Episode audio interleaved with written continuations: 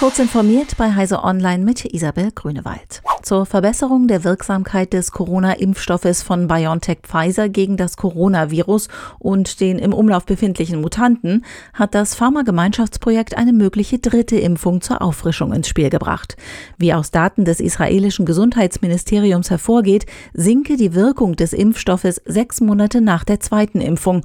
Eine dritte Impfung würde nach einer laufenden Studie einen deutlichen Boost der Schutzwirkung auch gegen die im Vormarsch befindliche Delta-Variante ergeben. Trotzdem entwickle BioNTech Pfizer bereits eine neue mRNA-Impfstoffversion, in der das vollständige Spike-Protein der Delta-Variante verwendet wird. Eine Befragung des Branchenverbandes Bitkom zeigt ein trübes Stimmungsbild unter Startups in Deutschland. Wenige Monate vor der Bundestagswahl im September bescheinigen sie der Regierungskoalition eine schlechte Politik für junge Unternehmen und vergeben ihr dafür im Durchschnitt die Note 4,2.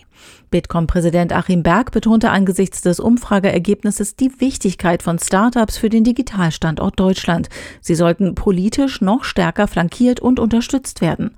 Gerade in der Pandemie hätten wir gesehen, dass es Startups mit ihren Lösungen, zum Beispiel für Bildung und Gesundheit, immer noch extrem schwer haben, in Deutschland zum Zug zu kommen. Die Rekordhitzewelle, die sich Ende Juni im Nordwesten Amerikas gebildet hatte, wäre ohne den Einfluss des vom Menschen verursachten Klimawandels praktisch unmöglich gewesen. Das sagen 27 Klimaforschende nach einer Schnellanalyse für die Weltwetterorganisation. Der Klimawandel mache die Hitzewelle mindestens 150 Mal wahrscheinlicher.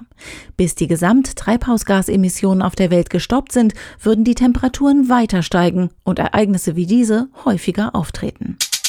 Nachdem mehrere Sicherheitsforscher demonstriert haben, dass der Notfallpatch für die Print Nightmare getaufte Sicherheitslücke Windows-Systeme unter bestimmten Bedingungen nicht effektiv schützt, hat Microsoft nun eine Stellungnahme veröffentlicht.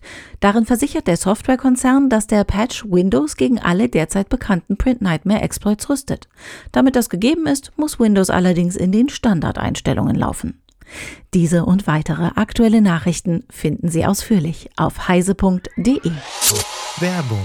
Wir sind der Telekommunikationsdienstleister der Bundesregierung und aller Rettungs- und Sicherheitskräfte in Deutschland. Wir betreiben die Netze des Bundes und das BOS Digitalfunknetz.